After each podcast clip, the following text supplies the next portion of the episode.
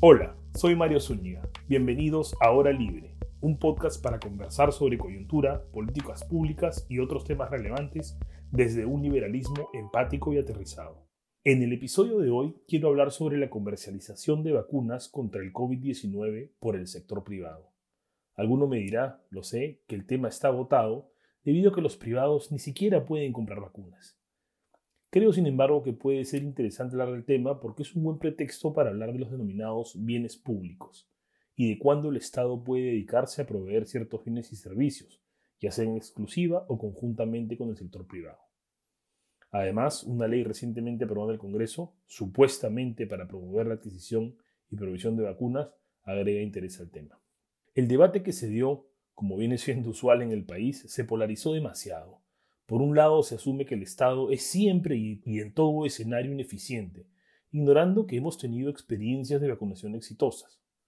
Por el otro, se desconfía excesiva y generalizadamente del sector privado, extrapolando algunos casos de estafas o de posibles abusos a cualquier empresa. La duda de muchos era si el sector privado podía o no comercializar vacunas. Desde el punto de vista legal, la respuesta era clara ya teníamos una ley que permitía la comercialización de parte del sector privado, la ley 31091, siendo la única limitación que se obtengan los permisos regulatorios aplicables y que se respete la norma del Código Penal contra la usura. En el Perú, además, y vale la pena recordarlo, la regla general aplicable a la actividad privada es que todo lo que no está prohibido está permitido. Por supuesto, el Estado puede regular determinadas actividades cuando haya comprobadas fallas de mercado, temas de salud pública o de seguridad nacional también puede hacerlo por razones de equidad, pero toda limitación, incluso las que se imponen en épocas de emergencia, deben ser idóneas, razonables y proporcionales. La presunción es de libertad y el Estado tiene la carga de la prueba para limitarla. En el caso de las vacunas contra el COVID, se discutió mucho si eran bienes privados o bienes públicos, quizá tratando de identificar ahí la falla de mercado que justificaría la provisión estatal exclusiva. Según la teoría económica, hay dos características fundamentales que distinguen los bienes privados de los bienes públicos. En primer lugar, la rivalidad en el consumo. Esto quiere decir que si una persona consume una unidad de ese bien, otra ya no puede consumirlo. Tienen rivalidad en el consumo la mayoría de bienes en la economía, un teléfono, una bebida gaseosa. Estos son bienes privados. Por otro lado, los bienes públicos no tienen rivalidad en el consumo. Estamos hablando aquí de bienes en los que el beneficio que se puede obtener de ellos no se agota con un uso. La información es un bien público clásico en ese sentido. La defensa nacional es otro ejemplo clásico de libro de texto de bien público. La vigilancia del espacio aéreo nos beneficia a todos por igual. Se beneficia a uno sin afectar el beneficio que puede recibir el otro. La segunda característica es la de la exclusión. Si la exclusión es posible, estamos ante bienes privados. Esto quiere decir que se puede excluir a un costo razonable a quien no paga por un bien o servicio. Si se puede individualizar el beneficio del servicio y si no pagas por él, entonces se te excluye del goce de ese bien o servicio. Ahí estamos ante un bien privado. Si no pagas el boleto del cine, por ejemplo, te dejan afuera. Si, por otro lado, la exclusión no es posible, estamos ante un candidato a bien público. Nuevamente, los ejemplos de la información y la defensa nacional son útiles. La información es fácil de copiar y en ese acto de copia, piratear un libro, un MP3 por ejemplo, si me disculpan el anacronismo, es un acto difícil de detectar y sancionar. En el caso de la defensa nacional, no se puede dejar de proteger el espacio aéreo solo para ese ciudadano que no paga sus impuestos. ¿Lo proteges o no lo proteges? Justamente por eso, en este tipo de bienes surge lo que se llama el problema del free rider, que traduciendo coloquialmente podemos llamar el problema del gorrero. Como no pueden ser excluidos, muchos van a optar estratégicamente por no pagar el servicio. Esto va a hacer que el servicio no sea tan rentable, ¿no? Y por ello, en, estos casos, la provisión privada puede ser subóptima. Es por ello que en estos casos la provisión privada puede ser subóptima.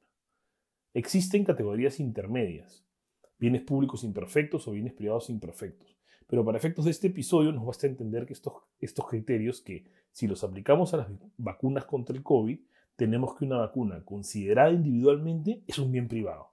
Tiene consumo rival, ya que no puedo usar una vacuna que ya usa otra persona, y también puede ser excluyente, ya que podemos no administrarla a quien no paga por ella. digamos, teóricamente, en un escenario de mercado. ¿Qué pasa, sin embargo, si analizamos la vacunación como política pública? Creo que ahí el análisis puede ser diferente. La vacunación como una política, como un proceso, genera externalidades positivas, ya que la vacunación protege no solo a quien se vacuna, sino a toda la sociedad, al generar la tan aumentada inmunidad de rebaño, al disminuir los contagios y al aliviar la presión sobre los servicios de salud. Podemos estar en este caso ante un bien público. Mankiw, por ejemplo, en su célebre texto para el curso de microeconomía, cita el caso del combate a la pobreza como uno de bien público. Esta es una buena razón, entre otras, claro, para que haya provisión de salud pública o de educación pública. Pero la provisión de vacunas por parte del Estado no solo es óptima en consideración a estas externalidades positivas, es óptima en general considerando la relativa escasez de vacunas a nivel mundial y la urgencia que tenemos ahora de vacunar a la población lo más rápido posible el Estado es quien mejor puede centralizar las compras y realizar campañas masivas de vacunación. En el Perú ya hemos tenido experiencias exitosas de vacunación, como la de la rubiola y sarampión en 2006. Vacunamos aproximadamente 20 millones de personas en 45 días. Entonces esto se puede hacer bien. Estoy haciendo claro aquí un argumento de eficiencia, pero también hay argumentos de equidad. ¿no? La provisión estatal permite que la vacuna llegue a todos los ciudadanos de manera equitativa en función a una estrategia de salud pública. Ahora, pero si he dicho todo esto, ¿por qué es importante que la vacuna sí pueda ser comercializada por privados? Porque no se puede perder de vista que el COVID-19 llegó para quedarse. En el futuro necesitaremos vacunarnos periódicamente y nuevas versiones de las vacunas para las mutaciones del virus que surgirán. Si bien la provisión estatal puede ser la estrategia óptima en algún momento, esto no va a ser así siempre. En primer lugar, las presiones de escasez y tiempo tenderán a desaparecer. Ya no será tan urgente vacunar a grandes cantidades de personas en un corto tiempo, y el daño esperado del contagio será, esperemos, menos. La necesidad será más focalizada, como en el caso de muchas de las vacunas que hoy nos ponemos, como la vacuna contra la influenza. La externalidad positiva entonces ya no va a ser tan grande. Muchos decían que no tenía sentido que se permita comercializar la vacuna de los privados porque igual no había suficientes vacunas. No importa, en este caso una prohibición estaría generando una profecía autocumplida. Mejor es permitir que, que haya una ley de comercialización y así se da señales de que se tendrá libertad en el futuro. No solo sin prohibiciones, sino también sin barreras burocráticas, sin permisología innecesaria o demasiado costosa. Así, los agentes económicos van a tener la expectativa de beneficiarse de esa actividad.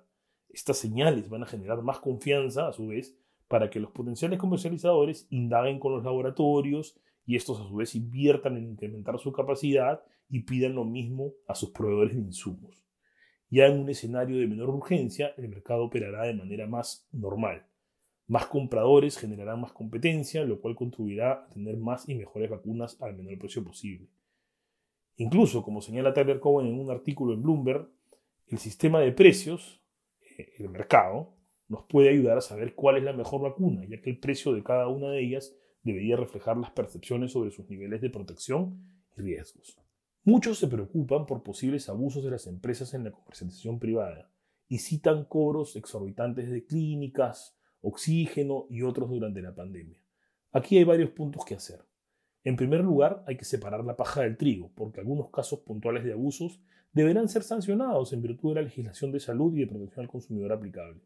En muchos casos, las clínicas han cobrado precios altos precisamente porque corresponde a su esquema de costos y no necesariamente han tenido beneficios exorbitantes con los pacientes de COVID. En segundo lugar, hay casos de precios demasiado altos, entre comillas, que también tienen origen o que tienen origen, al menos parcial, en regulaciones estatales y no en una conducta abusiva de alguna empresa. Este es el caso del, oxígeno medicinal, que por años tuvo una barrera legal de ingreso al mercado. ¿no? Se exigía el 99% de pureza, cuando en realidad un oxígeno de menor pureza podía ser suficiente. Y esta exigencia eh, determinaba que, al no estar todas las empresas en la capacidad técnica de producir esta calidad de oxígeno, pues haya barreras de ingreso al mercado y haya menos actores eh, en posibilidad de proveerlo. En tercer lugar, cualquier riesgo o costo de usar el mercado debe ser comparado con las ineficiencias en la provisión estatal. Siempre recuerden en políticas públicas, una de las preguntas más importantes es ¿comparado con qué? ¿No? Entonces, hemos dicho que es un error asumir que el Estado siempre y para todos será ineficiente, pero sí hay ineficiencias. No podemos olvidar que el Estado peruano en la anterior gestión se demoró en comprar las vacunas, por ineficiencia o por corrupción. Una vez compradas las vacunas, tenemos problemas logísticos, malas asignaciones, justamente habíamos hecho referencia a la corrupción, no podemos olvidar el vacuna gate, ¿no? Cuando eso aparentemente ya había pasado, luego nos encontramos que los vacunados no fueron retirados del padrón y se vacunaron nuevamente. No podemos olvidar tampoco que se vacunó a jóvenes profesionales que no eran población de riesgo ni primera línea, simplemente por pertenecer a ciertos gremios, es decir, por un criterio político. Ya en la implementación de la vacunación hay casos de pérdidas de vacunas, aunque felizmente hasta donde sé son menores. Hay casos de vacunatorios que ahora, cuando ya se está, ampliando el público a vacunar, eh, tienen retrasos y congestión. Entonces, ineficiencias hay y estas deben ser tomadas en cuenta al hacer la evaluación. En cuarto lugar, y quizá lo más importante, ¿qué pasa con la gente que no tiene recursos para comprar esas vacunas en el sector privado? En ese caso, esos ciudadanos no deben quedar desprotegidos, obviamente. Para ellos, el Estado debe seguir proveyendo las vacunas sin costo. En un escenario de comercialización mayoritaria a través de mecanismos de mercado, se va a generar, por cierto, o subsistirá algún nivel de inequidad. Pero convengamos de que si esta provisión privada es complementaria al sector público, es un nivel de inequidad más tolerable, porque incluso el menos privilegiado tendrá acceso a ese bien necesario, a esa vacuna, en una forma y tiempo no tan distantes, no tan diferentes de la persona que puede comprar en el sector privado. Ahora, había mencionado esta nueva ley, es la ley 31225. ¿Qué ha cambiado con esta ley? Es una norma en gran medida innecesaria, ya que la ley 31091 ya permitía de manera bastante clara la adquisición, distribución y disponibilidad de vacunas contra el coronavirus por parte de empresas privadas, con la sola excepción de que no se incurra en usura. Parece positivo que se establezca un plazo bastante corto de aprobación de los expedientes de 7 días, cuando normalmente la aprobación de expedientes para nuevos productos farmacéuticos tiene un plazo legal de 30 días. Plazo que además en la práctica puede ser mucho más largo. Ahora, pudo evaluarse quizás, y dada la necesidad imperiosa de vacunarnos, que este requisito mejor se elimine de plano. Si estás comprando, por ejemplo, una vacuna que ya fue aprobada en un país de alta vigilancia sanitaria, ya lo aprobó la FDA de Estados Unidos, por ejemplo, ¿Por qué no tener un régimen de producción automática? El plazo contemplado, por más que sea corto, puede demorar un poco más en la realidad. Es positivo también que se considere la adquisición como un gasto deducible, porque se generan incentivos fiscales para adquirirlas.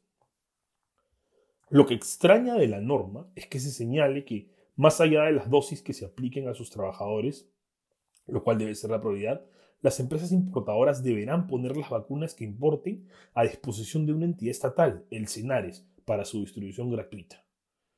Pareciera que con buena intención se ha aprobado una norma que facilita a las empresas que ayudan al Estado con la adquisición de vacunas. En otros términos, que hagan responsabilidad social, pero en la práctica se está prohibiendo la comercialización privada y esto es un error.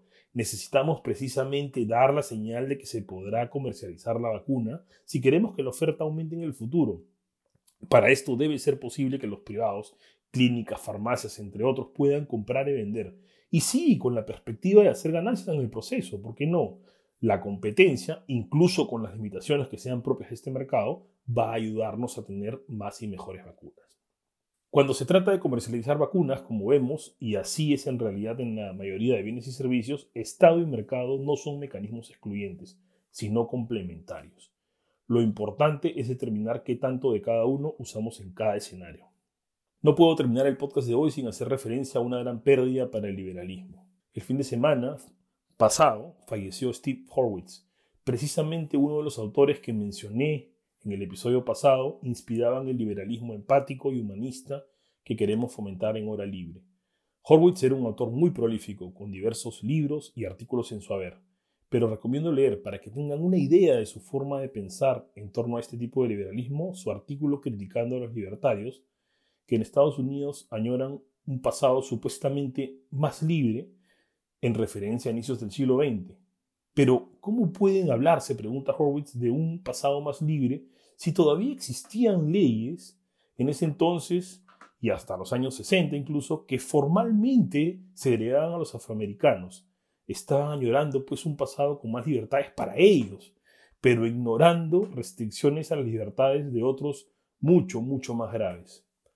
Se van a extrañar sus reflexiones y su buena onda, pero nos dejó felizmente mucho material para seguir leyéndolo. Les dejo el link en la descripción del episodio. No se olviden que me encuentran en Twitter como arroba msunigap. Déjenme por ahí algunos comentarios, contraargumentos, críticas o evidencia en contrario sobre el tema de este episodio. Hasta dentro de dos semanas. Ya nos escuchamos y cuídense mucho.